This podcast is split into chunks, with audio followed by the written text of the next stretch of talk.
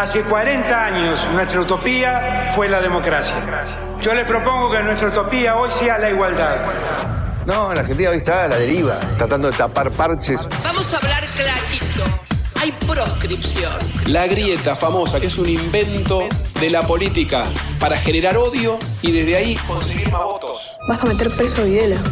A todos los responsables. Estamos trabajando en armar una estrategia para enfrentar la izquierda a nivel internacional. La izquierda tiene que pelearla y la peleamos todos los días. Si vos le tenés bronca, le tenés que pelear, pelear o que tenés bronca, pero lástima a nadie. La moneda ya está en el aire. Empieza cara o seca en FM Concepto.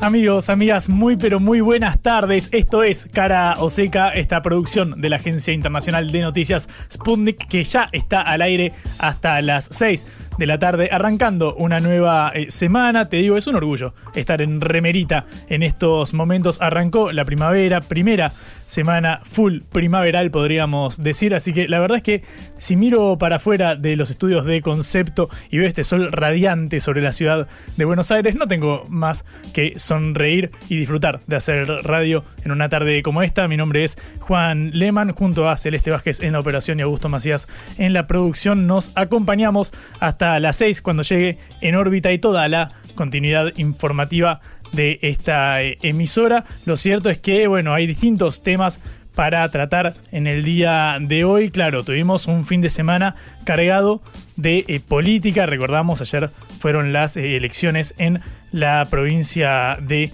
Mendoza, donde volvió a ganar la eh, oposición, en ese caso el oficialismo a nivel local, Juntos por el Cambio, recordamos, el Frente Cambia Mendoza se impuso con el casi 40% de eh, los votos y Alfredo Cornejo volverá a conducir los destinos de la provincia por los próximos cuatro años. En segundo lugar quedó eh, con el 30% de los votos Omar de Marchi, con quien hablamos la semana pasada, lo entrevistamos acá en Cara Oseca. Bueno, la Unión Mendocina quedó eh, segunda, recordamos de Marchi que integraba el eh, PRO, bueno, en este caso se escindió, fue por afuera y quedó a 10 puntos del ganador, muy relegado en un tercer puesto distante con algo menos del 15% el peronismo en eh, la provincia con Omar Parisi y el Frente Elegí Mendoza, nuevamente como una eh, tendencia que vimos a lo largo del año, eh, la libertad de avanza, el sector referenciado de Miley, no llevó candidato como habían anunciado y bueno, por eso, eh, pese a esa escisión de, apoyo, se notó, se vislumbró en el eh, resultado electoral. Lo cierto es que, bueno, Juntos por el Cambio suma una provincia que ya tenía, pero bueno, reafirma esto. Fue festejado, por supuesto, por Patricia Burrich, la candidata del espacio que estuvo allá en el escenario eh, celebrando, pero también vamos a estar hablando del oficialismo, no solamente de Juntos por el Cambio, porque, claro, el ministro de Economía y candidato presidencial eh, Sergio Massa viene de anunciar una serie de medidas, viene de mantener encuentros con eh, gobernadores del norte del país, dio mensajes tendiendo a eh, una unidad, tratar de captar a ciertos votantes de centro, podríamos decir, sobre todo en referencia a los de la Unión Cívica Radical, para intentar seducirlos y que se sumen a su espacio. Dijo que, bueno, convocaría un gobierno de unidad, básicamente para intentar romper el techo de esos tercios donde está dividida la elección. También vamos a ir a la Unión Europea y al acuerdo que tiene con el Mercosur, porque hay novedades al respecto y ustedes saben la consigna de este programa, el lema es parar eh, la pelota eh, y pensar, así que si les parece, ahora mismo con este envión que tenemos, ponemos primera y damos inicio a una nueva edición de Caro Seca. Esto es Cara o Seca, el programa de reflexión y análisis de Sputnik por concepto FM.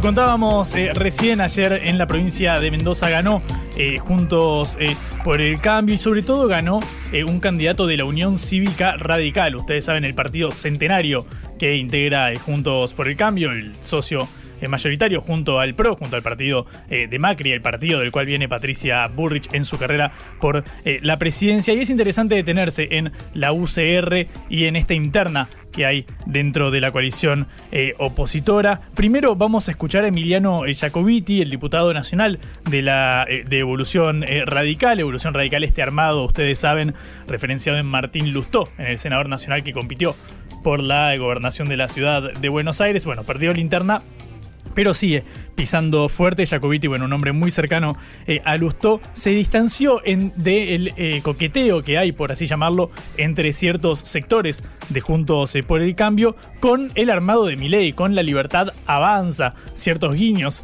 que hubo en el último tiempo, por ejemplo, por citar uno, eh, Maximiliano Puyaro, eh, quien será gobernador de la provincia de Santa Fe, que dijo yo en un balotaje, en caso de que no esté Burrich, en caso de que sea Milei versus Massa, yo lo voto a Milei convencido. Bueno, gestos como este hubo en reiteradas oportunidades y Emiliano Jacobiti se refirió a esto, escuchamos nuevamente, es una persona que viene del radicalismo. Y escucha en qué términos se expresó.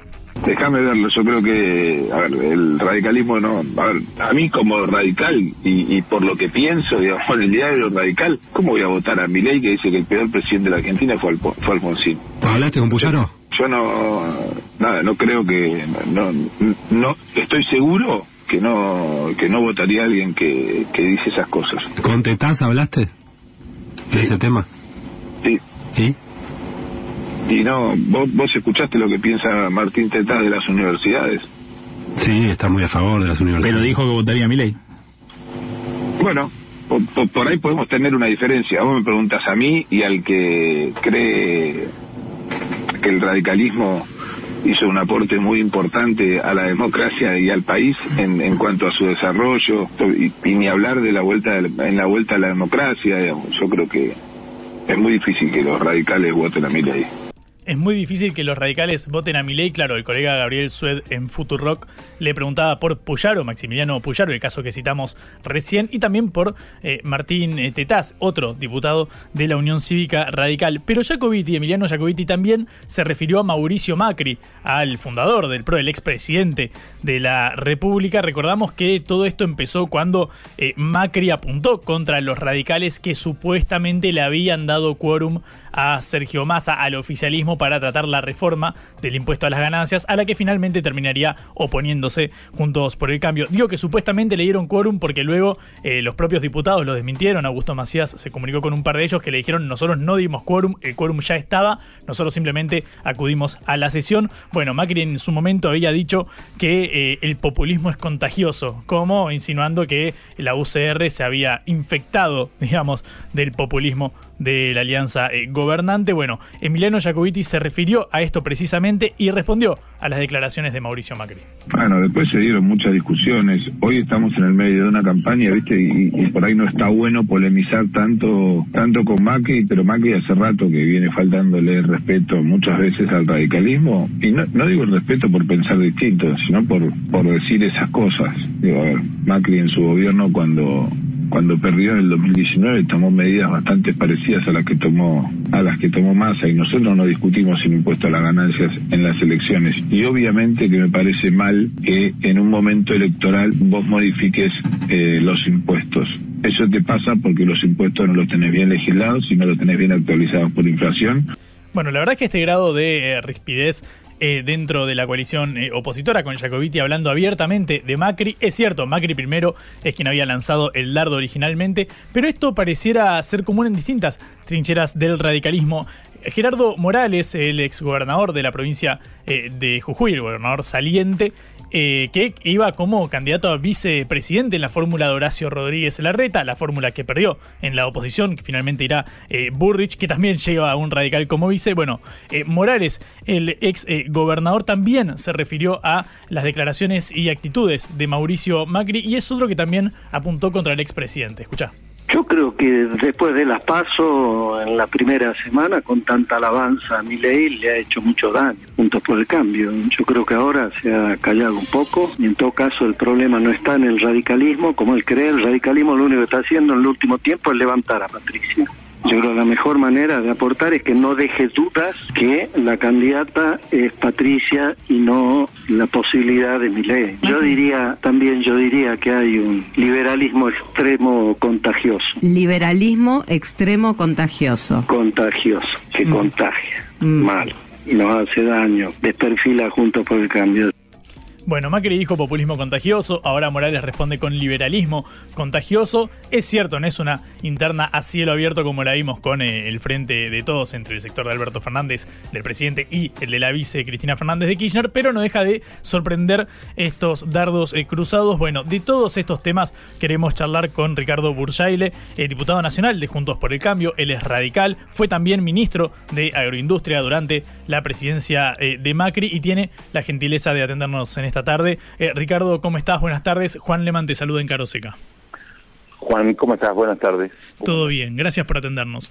Em, Ricardo, quiero empezar por el principio. Te pido una lectura sobre el triunfo de, Juntos eh, por el Cambio en la provincia de Mendoza.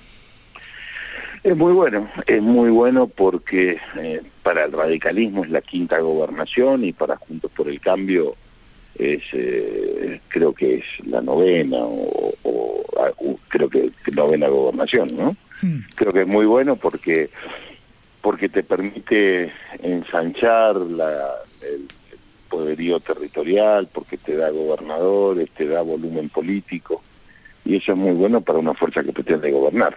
Hmm. Eh, así que, por lo tanto, yo, Cornejo es un dirigente muy importante, muchas especulaciones corrieron en este tiempo y creo que eso es eh, es fundamental. Provincias hoy, eh, juntos por el cambio, va a gobernar provincias muy importantes como Santa Fe, Corrientes, Chaco, ¿no? son provincias Mendoza, eh, son provincias y después Ciudad Autónoma de Buenos Aires, también aspiramos a, a gobernar, provincia de Buenos Aires, Entre Ríos, Digo, no va en desmedro de San Juan, este, Jujuy ni nada por el estilo, pero digo, provincias centrales, productivas, que hoy están en manos de Juntos por el Cambio, van a pasar a estar en manos de Juntos por el Cambio. Mm. ¿Cómo crees que juega esto en la dinámica eh, nacional? Si algo vimos eh, antes de las de las primarias, antes de, ese, de esa sorpresa electoral con el triunfo de Milei, fue que bueno no se podía predecir a partir de los resultados en los distritos provinciales, donde de hecho Milei no presentó candidato. Bueno, ¿cómo ves esto a la luz de lo que sucede el 22 de octubre? siempre las elecciones provinciales se juegan cuestiones más locales, ¿no? Eh, a veces, por eso se despegaron de esta elección los gobernadores del, peronismo, ¿no?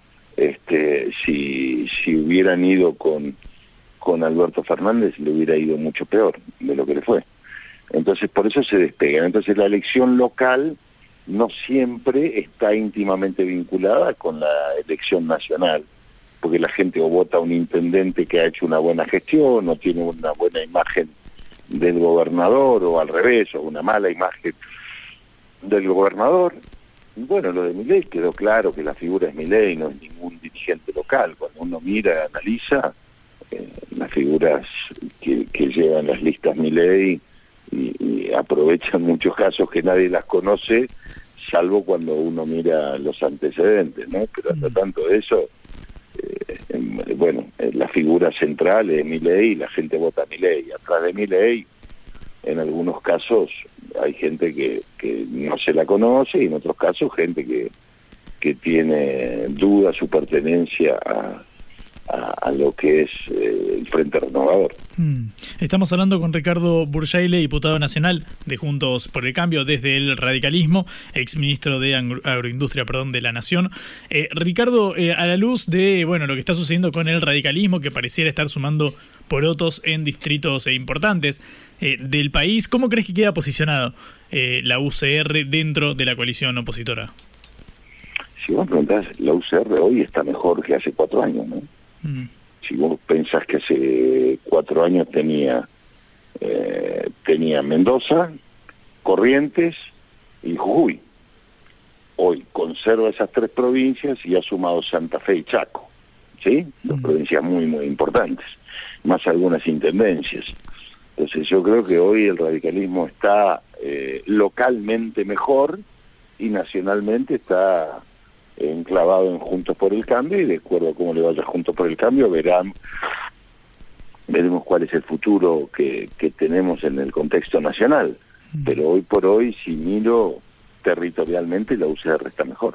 Cuando decís veremos qué sucede de acuerdo al resultado, infiero que en caso de una victoria, bueno, no, permanecerán como accionistas, pero si pierden, ¿está la posibilidad de ruptura? No, no, no, yo, yo, digo, perdón, voy a aclarar esto porque después que terminé de decirlo, digo, si la gente nos lleva a, la presidencia o no nos lleva a la presidencia, si nos lleva al balotaje o no nos lleva al balotaje. La suerte de Juntos, por, de, de Juntos por el Cambio hoy y del radicalismo está íntimamente ligada a Juntos por el Cambio. Ahora, simplemente razono y, y pienso que sería una fuerza política con 10, 11 gobernaciones eh, pensar que se va a destruir, que se va a diluir, me, parece difícil, ¿eh? Si gana ni hablar, pero eventualmente no analizo la posibilidad de perder, pero, eh, pero existe en el mazo esa carta, eh, es muy difícil que una fuerza con 10, 11 gobernadores termine volando por el aire, muy, muy difícil.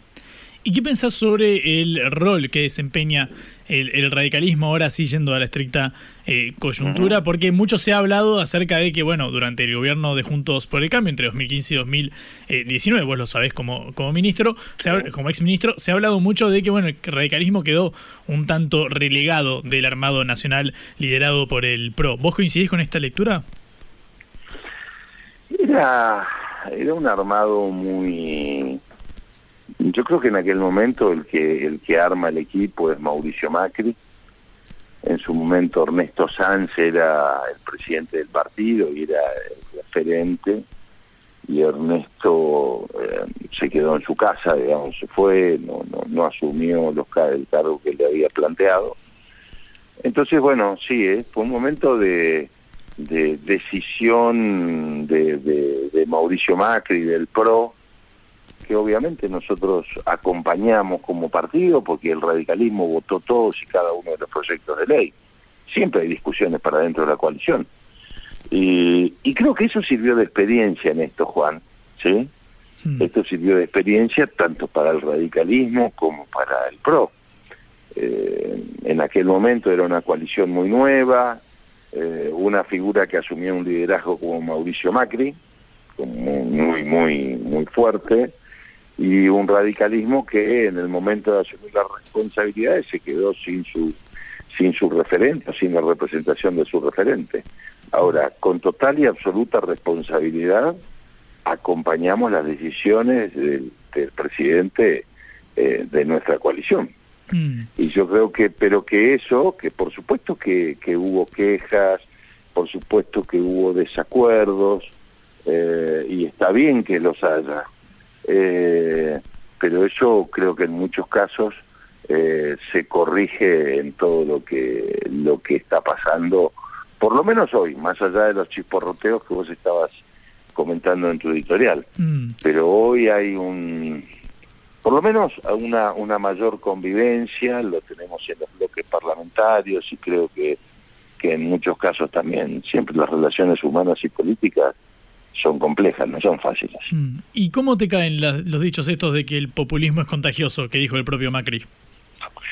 Eh, cualquier cosa que uno hable y conteste genera polémica hoy. hoy no, depende, si, si te cayó bien no genera polémica. No, no, no, no, no, cualquier cosa que digas es, no hay que meterle ruido a la coalición, ¿sí? Yo por lo menos no.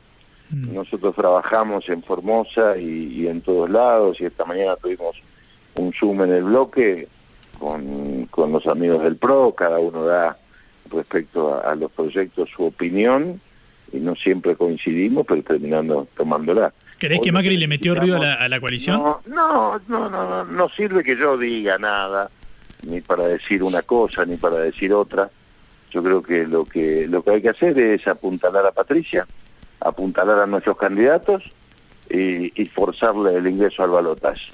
El acuerdo de Massa y Milei es un, un, un grito eh, a voces que ya está en todos lados, entonces uno hace campaña por el otro, obviamente, este, porque Massa sabe que Milei no tiene gobernabilidad, digámoslo. Entonces se eligen como rivales mutuamente. Entonces nosotros, eh, si nos peleamos entre nosotros, le estamos haciendo el caldo a los demás. No, lo que yo pienso es que hay que bajar los decibeles y no importa acá quién tiene razón. Hoy trabajamos para llegar a la, al balotaje y poder presidir la República porque somos los únicos que tenemos una coherencia, que tenemos gobernabilidad y, y que podemos mostrar eh, este, un equipo ensamblado. Mm. Esto es lo que opino, Juan. Estamos hablando con Ricardo eh, Bursaile, tiene la gentileza de atendernos el diputado nacional de Juntos por el Cambio, del radicalismo particularmente, que también fue ministro durante el gobierno eh, de Macri. Eh, Ricardo, en el día de ayer vimos las declaraciones del el ministro y candidato del oficialismo Sergio Massa en torno a, bueno, hacer un gobierno de unidad, convocar a distintos sectores, se refirió en otra ocasión también al radicalismo propiamente dicho. ¿Cómo lees esta convocatoria del oficialismo? Mira, mi experiencia, mi experiencia, Juan, saquemos lo que dice Massa, lo que dice Juan, lo que lo puede decir Bullrich y seguramente quien sea lo va a decir, eh, los que entran al balotaje van a decir algo parecido. Acá lo que la Argentina necesita no es un acuerdo de nombre, sino un acuerdo de política, ¿sí? Nosotros no podemos andar como un péndulo yendo de un lado a otro en la Argentina con una política en todo sentido, tributaria, crediticia, eh, en, en, lo que vos quieras, en, en materia de tecnología, laboral, eh, cambiándola cada cuatro años. Mm. Entonces, Sergio Massa, Bullrich, Milei, quienes sean, pueden decirte que van a convocar a, a radicales, peronistas, socialistas o, o, o del PRO, pero en la medida que vos convoques personas y no acuerdes un programa, vamos a estar siempre lo mismo. Mm. Porque las personas, este, yo fui parte de un, de, de un gobierno, ¿entendés? Y, y, a mí me invitó Mauricio Macri a participar.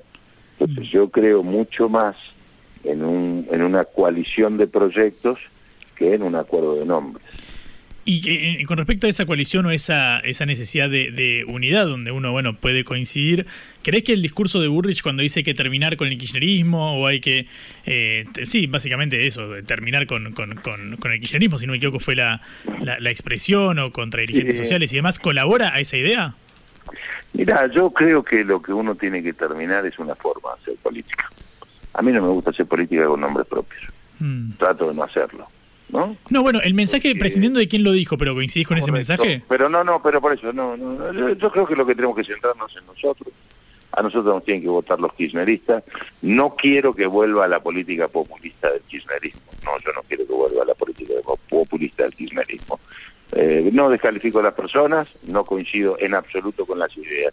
Debe terminarse esa idea facilista que detenta el kirchnerismo, ¿no? Lo que lo que pasó la semana pasada con con, con este proyecto de, de impuesto a las ganancias, que fue acompañado increíblemente por Milei y los suyos, eh, pero ese, esa, esa política facilista del kirchnerismo, que podemos decir en lo económico, en, en lo que es en política de seguridad, en, en, en, en política exterior, eso se tiene que terminar, Mm. seguro.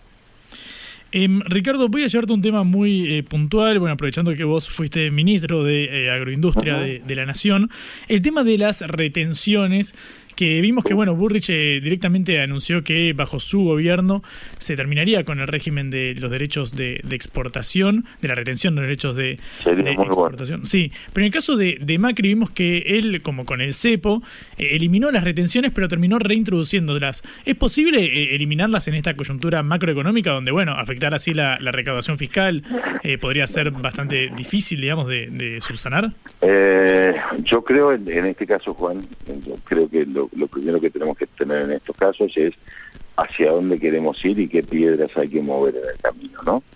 Argentina está estancada en su producción agrícola hace 12 años. Yo te voy a dar algún número para tratar de fundamentar lo mejor posible la respuesta a tu, a tu pregunta que es correcta. Eh, Brasil en, en los últimos 10 años aumentó 100% su producción de soja. Argentina cayó el 30%. ¿Sí? Entonces, y no estoy hablando de la sequía. Argentina en la década del 70 tenía 61 millones de cabezas. Éramos 22, 23, 24 millones de habitantes. Tenía 61 millones de cabezas. Hoy Brasil tiene 230, 240 millones de cabezas. En los 70 tenía 50 millones de cabezas. Es decir, hemos llevado una política errática en la Argentina que hizo que eh, perdiéramos presencia internacional. Eh, las retenciones son un pésimo impuesto.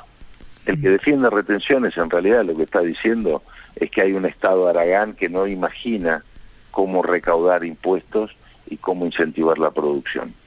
Yo miro los países que cobran exporta eh, derecho eh, retención a las exportaciones. ¿Cuáles son?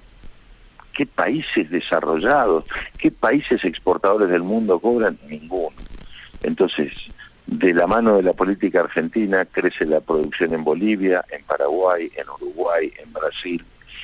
Entonces, por supuesto que la- este, con el kirchnerismo creció el 100% el gasto público sobre en su relación con el PBI. El 100%.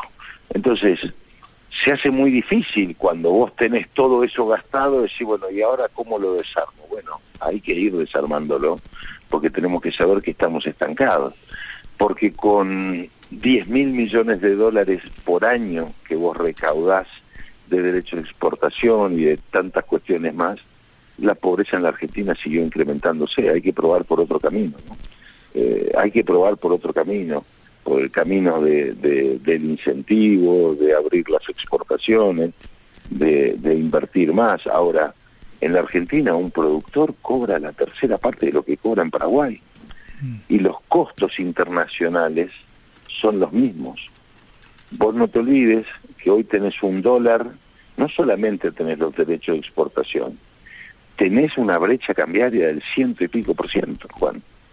Entonces, si vos vendes por 100 dólares, un paraguayo cobra 750 pesos, por, perdón, 75 mil pesos. ¿Sí? Un argentino que venda soja por 100 dólares, tenés que hacer 35 mil pesos menos el 30% de soja, 33% de soja. Es decir, que cobras 20 mil pesos. ¿No? Un número bastante, perdón, 25 mil pesos, me equivoqué. Cobras 25 mil pesos. Entonces, vos me decís, ¿defendés las retenciones? No, no las defiendo. Son un impuesto, un invento argentino. No solo tenemos retenciones, sino que tenemos brecha. No soluciona el problema de la pobreza. No se desarrolla nuestro país y crecen los vecinos. Ricardo, muchísimas gracias por estos minutos. Fuiste muy amable, te pasamos por distintos temas, así que te agradezco mucho este contacto. Facilito estuviste jugando.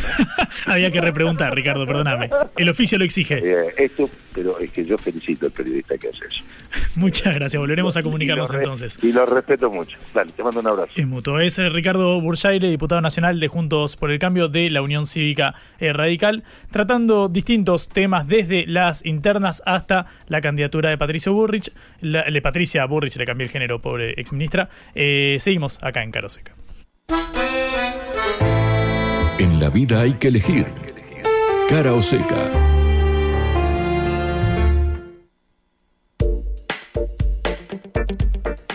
Seguimos en Cara o Seca, 5 horas 34 minutos en todo el país. Te voy a dar dos cortitas breves simplemente para eh, seguir completando la agenda informativa. La primera, eh, un argentino, Rafael Grossi, fue reelecto eh, como director general de la Agencia Nuclear de la ONU. Bueno, a nivel geopolítico es bastante importante esta noticia de la Organización de las Naciones Unidas. Bueno, fue confirmado en la conferencia general de sus 176 eh, miembros. Ahí se confirmó el nombramiento del eh, diplomático para, recordamos, un segundo eh, mandato después de lo hecho durante estos últimos eh, cuatro años. Bueno, es la, el organismo internacional de energía atómica, es un puesto bastante eh, relevante a nivel eh, internacional y un argentino se irá al frente de eh, el mismo. La otra noticia, y esto casi que tiene algún resabio del 2020, del año de la pandemia, porque los casos de coronavirus subieron 120%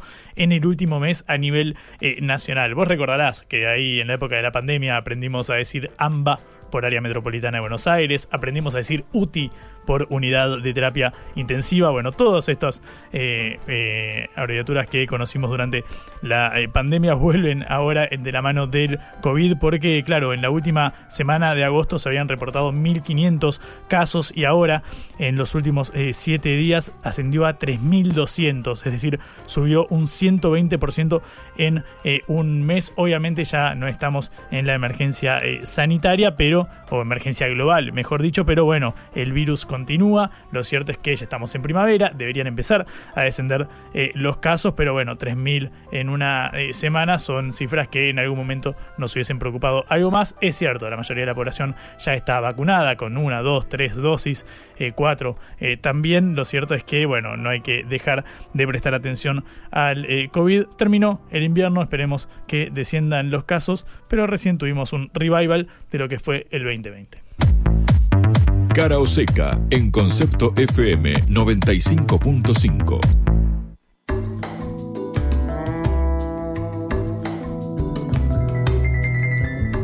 Recién charlamos con un eh, diputado nacional, con Ricardo Burjaile, sobre lo que sucede en la eh, coalición opositora de Juntos eh, por el Cambio, con la interna que hay allí. Ahora vamos a ir al oficialismo. Sabemos que, bueno, Sergio Massa, en su doble rol de ministro de Economía y candidato presidencial, viene anunciando medidas y también actividades. Ahora, bueno, está inaugurando obras en distintos lugares del conurbano bonaerense, justo que hablábamos del área metropolitana de Buenos Aires. Y para estas cosas. Para esto vamos a charlar con Mónica Litza, diputada nacional de Unión eh, por la Patria, justamente por el distrito más poblado del país. Mónica, buenas tardes, ¿cómo estás? Juan Leman te saluda en Caroseca.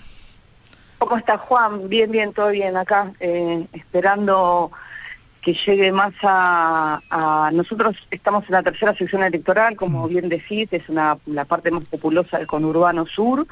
Eh, él estuvo hace un rato en Florencio Varela y Berazategui con la inauguración de un paso a nivel.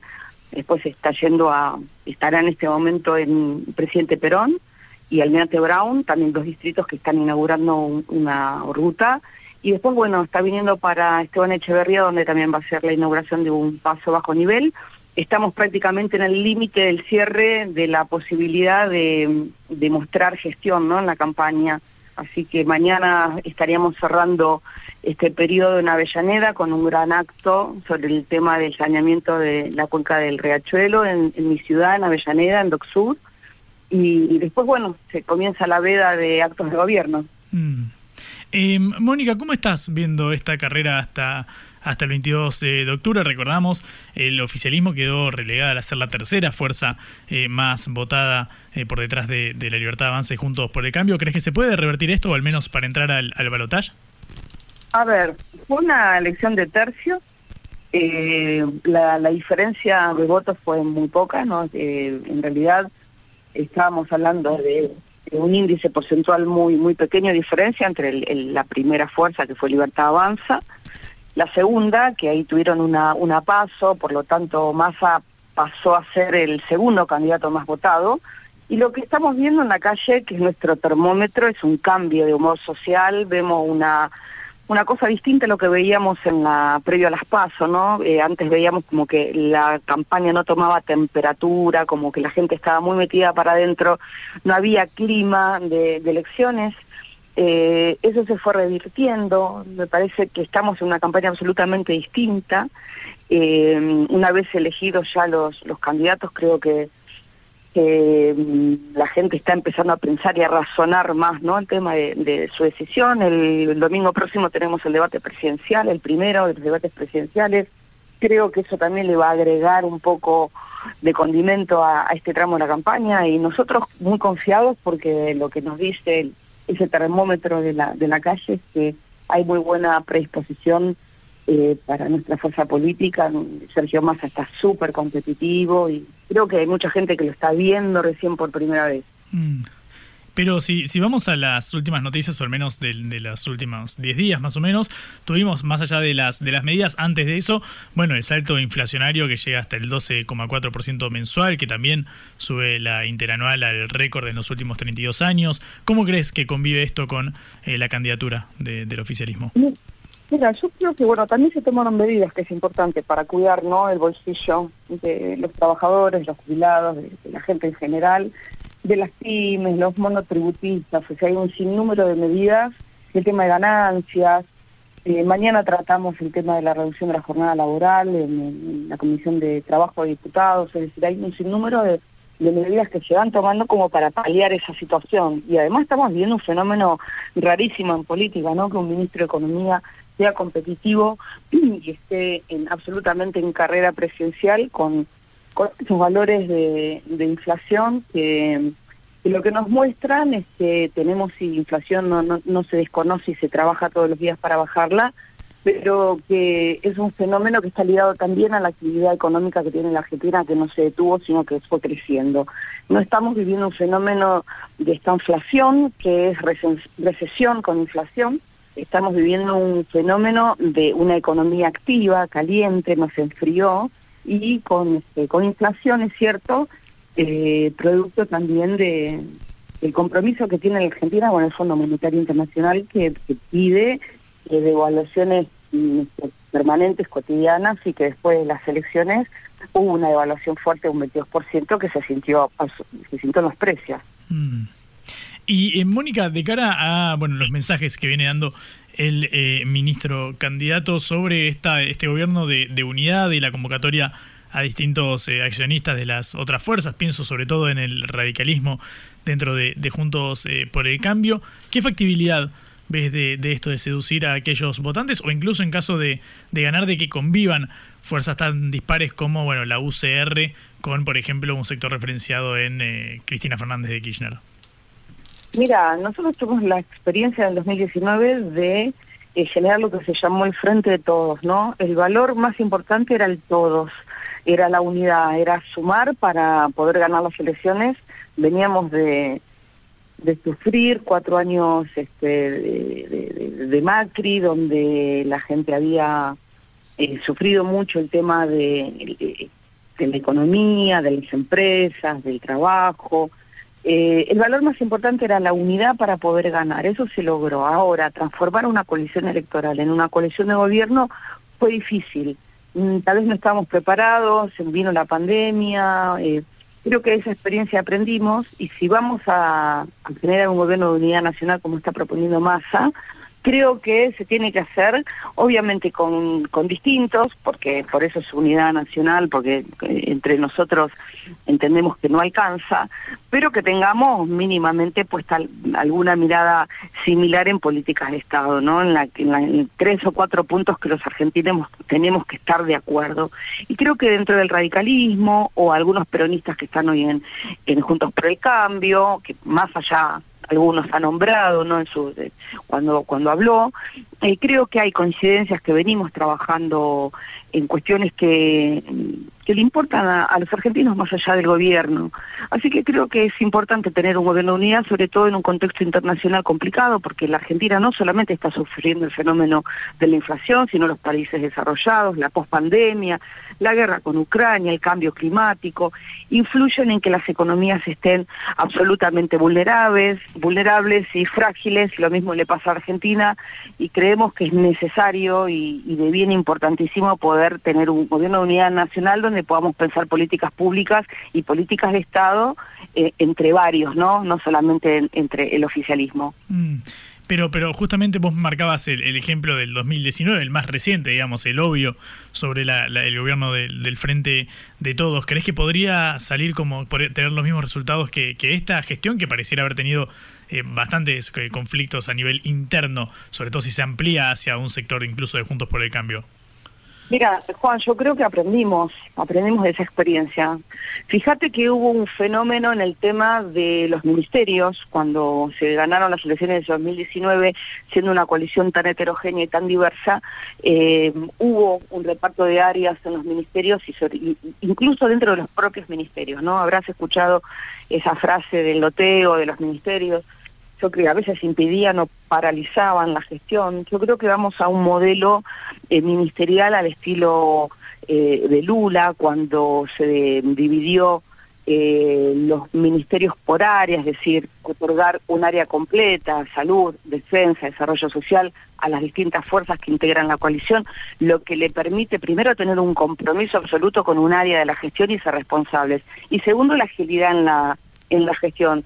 Mira, antes que Sergio fuera candidato lo hablamos en algunas oportunidades y él tiene en la cabeza un modelo de gestión distinta a la que tiene el actual gobierno, eh, con el tema sobre todo de las gestiones del, del ministerio. Además está pensando eh, en un Ministerio de Economía también distinto. No te olvides que él tiene la experiencia ya de, un año de estar al frente del Ministerio de Economía, lo conoce y conoce el Estado absolutamente, creo que como, como nadie, eh, y tiene un esquema distinto para que la gestión sea ágil, para que sea transparente y haber aprendido de la mala experiencia del 2019 de haber integrado una coalición exitosa en lo electoral, pero cuando se convierte en una, en una coalición gobernante tuvimos serias dificultades. Mm. Eh, Mónica, quiero ir a un tema de, estricta actualidad, que es la eh, presentación de este proyecto para, eh, bueno, debatir la reducción de la jornada laboral. Sabemos que, bueno, puede ser un tema bastante delicado para algunos sectores. Obviamente creo que no hay muchos trabajadores que estén en contra de reducir la jornada per se. ¿Qué opinas sobre la, iniciativa? Mira, yo soy autora de uno de los proyectos que se están debatiendo en la comisión. Eh, mira, podría hablar mucho, pero simplemente creo que lo que tenemos que tener en cuenta es que la jornada de ocho horas es del siglo pasado, ¿no? Fue después de la Primera Guerra Mundial, cuando se, después del Tratado de Versalles, se crea la OIT, la Organización Integral del Trabajo, ya se empezaba a hablar de la necesidad de, limitar la jornada de trabajo, y bueno, estamos en el siglo XXI, en el año 2023, y creo que han cambiado las condiciones laborales, las condiciones tecnológicas, las condiciones sociales, y nos parece, estamos absolutamente convencidos que mm, ya no tiene sentido tener una jornada de 8, de 8 horas o de 48 horas semanales como lo establece la legislación laboral. Eh, y creo que vamos en un sentido correcto el que está yendo el mundo también. Somos, dentro de los países de la región de Latinoamérica, uno de los, Argentina es uno de los países que tiene la jornada más extensa.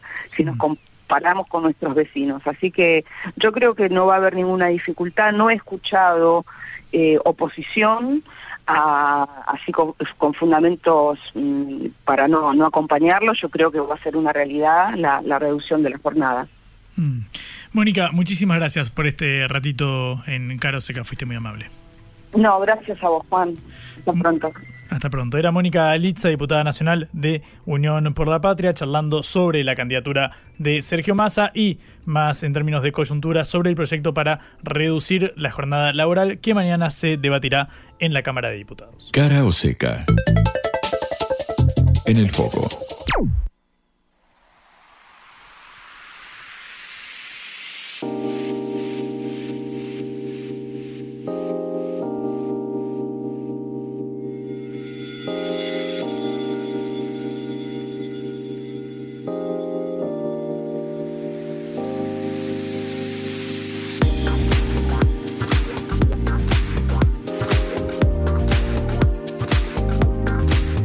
Vamos a ir a la agenda internacional como hacemos siempre en Cara o Seca cuando nos quedan 10 minutos hasta las 6 eh, de la tarde, porque bueno, el Mercosur se retiraría de negociaciones con la Unión Europea en caso de que no hubiera un pacto comercial confirmado antes de eh, diciembre. Bueno, el presidente de Paraguay, Santiago eh, Peña, dijo que justamente su país suspendería las negociaciones del bloque con la Unión Europea y buscaría acuerdos con otras regiones en caso de que no se concretara antes del 6 eh, de diciembre un eh, tratado comercial entre ambos eh, bloques. Bueno, es un tema bastante sensible de abordar y por eso queremos hablar con un especialista como lo es Esteban Caballero, analista internacional, que justamente nos atiende desde el Paraguay. Esteban, ¿cómo estás? Buenas tardes. Juan Leman acá en Caroseca.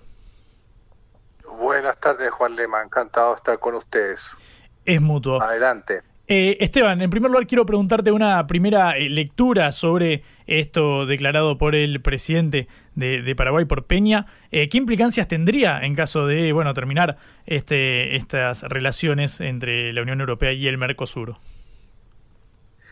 Bueno, yo creo que, digamos, me parece que hay que bajarle un poquito el tono a esa, a esa noticia en el sentido de que estamos citando a el presidente de Paraguay un poco poniendo presión sobre todo en una conversación que tuvo con, con Lula hmm. y eh, pidiéndole a Lula que acelere el, diálogo con, con, la Unión Europea para llegar a algún tipo de conclusión antes del 6 de diciembre y que eh, significaría, digamos, que por lo menos esa sería una postura de, de él como nuevo país eh, que asume la presidencia rotativa del Mercosur en el próximo en los próximos seis meses, ¿verdad?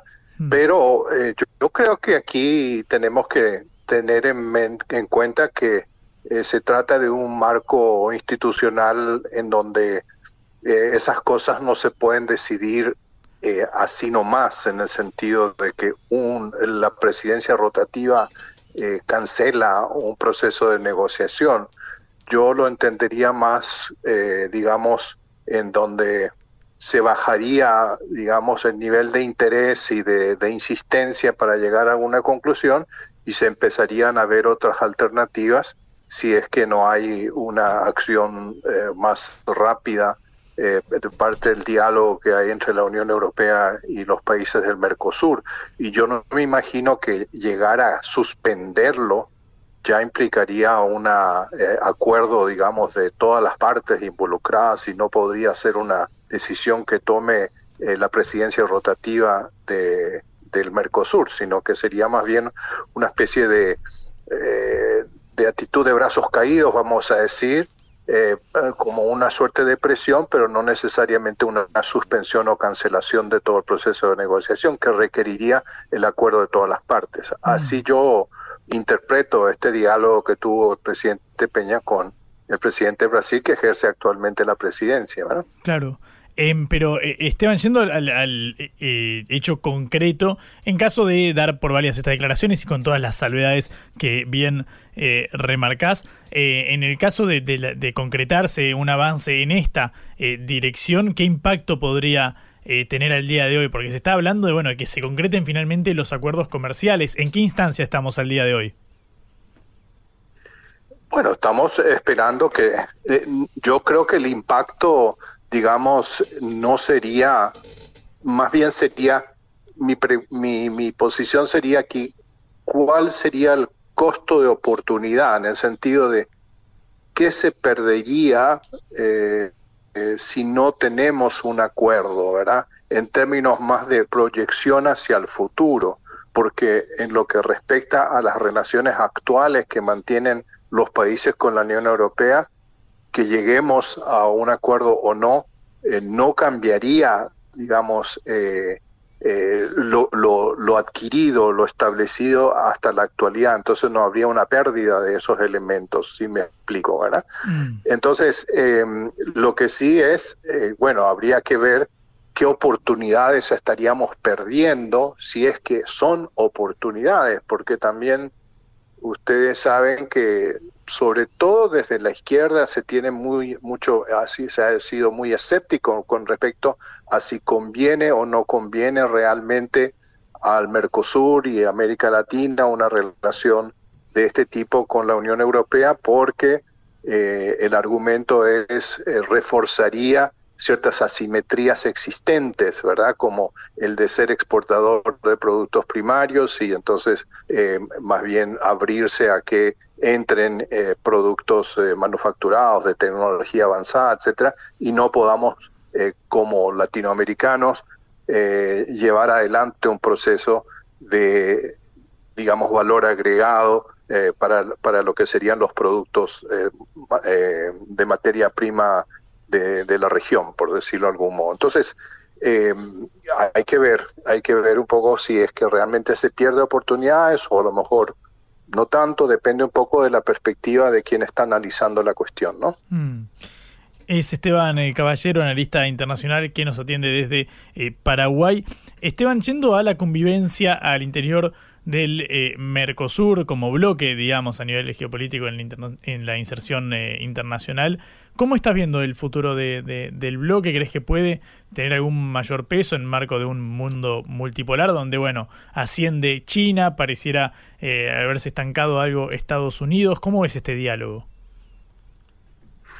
Em, bueno, eh, yo lo veo como que la situación eh, de la parte política es muy delicado y sobre todo desde la perspectiva de lo que pueda suceder en la Argentina en las próximas elecciones, ¿verdad? Eh, yo creo que en el caso de que gane Milei, por decirlo de algún modo, eh, sería una reconfiguración un poco de las relaciones políticas entre los países del, del, del Cono Sur o del Mercosur, y eso puede entorpecer lo que se ha venido avanzando en términos de mayor integración, ¿verdad?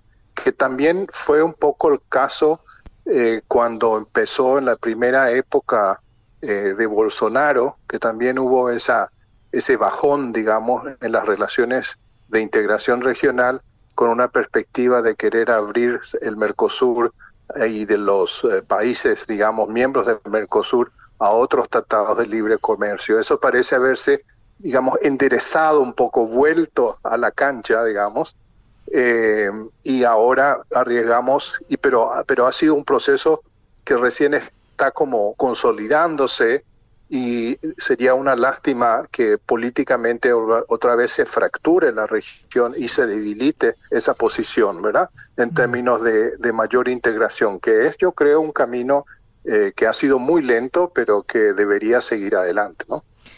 Esteban, eh, quiero cerrar con un tema bastante sensible, que es el de bueno lo que sucede con eh, en términos de la hidrovía en el diálogo entre Argentina eh, y Paraguay. Recordamos que bueno nuestro país vecino dejó de enviar energía a a la Argentina eh, vía eh, Yacyretá eh, por a raíz, bueno, de esta deuda de unos 100 millones de dólares en el cobro de un peaje vinculado a la hidrovía. ¿Cómo es la, la tensión que se está dando a nivel bilateral? ¿Qué actitud crees que está teniendo el gobierno de, Paraguay justamente?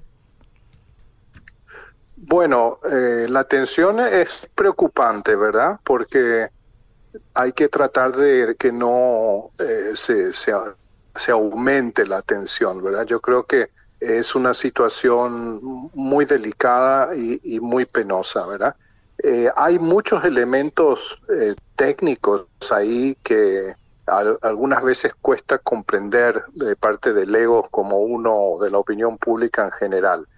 Em, lo que yo estoy viendo es que si es posible, digamos, eh, que la Argentina y el Paraguay con todos los involucrados en la gran hidrovía pudiesen realmente discutirlo como conjunto y sacar, porque no se está criticando el peaje en la hidrovía, se está mm. criticando la forma, eh, según los voceros del gobierno paraguayo, eh, la forma unilateral en que se ha decidido, ¿verdad? Entonces la cuestión es tratar de eh, fortalecer el diálogo multilateral de todos los interesados en esa gran eh, hidrovía y tratar de ir, digamos, a establecer, bueno, cuáles han sido los costos de las reparaciones y, y los trabajos que se han hecho para mantener la fluidez, digamos, del transporte en el río, en la hidrovía, y llegar a un acuerdo eh, de un peaje aceptado por todos.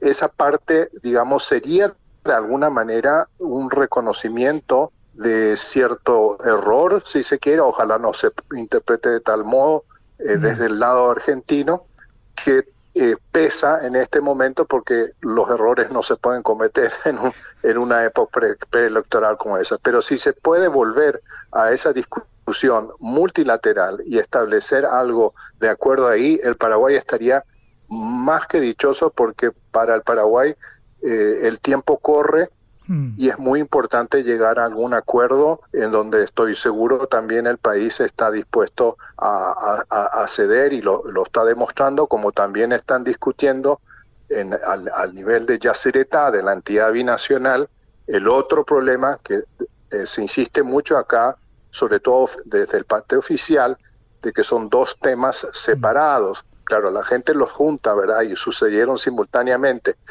pero concedamos el beneficio de la duda de que son dos temas separados, se está llegando también a un acuerdo respecto al, pago de la energía que estaría vendiéndole de Paraguay eh, a eh, la Argentina eh, por no utilizarla. Ustedes saben que nosotros no utilizamos ese 50% de energía, entonces ahí parece ser que está también empezando a darse una posibilidad de pago de cuotas o una parte ahora, más tarde. Esteban, te agradezco muchísimo por este contacto. Tenemos que entregar el programa. Eh, la verdad es que es muy interesante el diálogo con vos, no solamente sobre el tema de Yacyretá, que pareciera ser el más sensible, sino también eh, a raíz de la integración regional, regional y lo que suceda con la Unión Europea. Así que si te parece, otro día la, la seguimos. Te agradezco mucho este ratito en Caro Seca. Por favor, no hay ningún problema. Gracias, hasta luego. A vos, Esteban Caballero, analista internacional desde el Paraguay. Así nos despedimos. Cierra esta edición de Caro Seca. Quédense en órbita. El programa lo hicimos Celeste Vázquez en la operación, Augusto Macías en la producción ejecutiva. Mi nombre es Juan Leman, siempre los tres comandados por nuestra líder Patricia Lee. Quédense, nos escuchamos mañana a las 5 en esta misma emisora. Chau. Vamos a hablar clarito. La guerra contra las drogas ha fracasado. Se ha producido un genocidio en mi continente. Tenemos nosotros que plantar una sola voz, y que América Latina, el Caribe, le diga a los Estados Unidos de Norteamérica, no más golpismo. Y se aplica lo que decía Tolstoy, un gobierno que no procura la justicia no es más que una banda de malhechores. Qué cosa rara que diga gracias a la vida a pesar del dolor, porque mi hija dio la vida sabiendo que había que cambiar. La vi ahí que, brillaba, que sobresaltaba en, ese estadio hermoso y no lo pensé y, y la fui a besar. La vida está llena de tropezones y de fracasos, pero es hermosa. Cara seca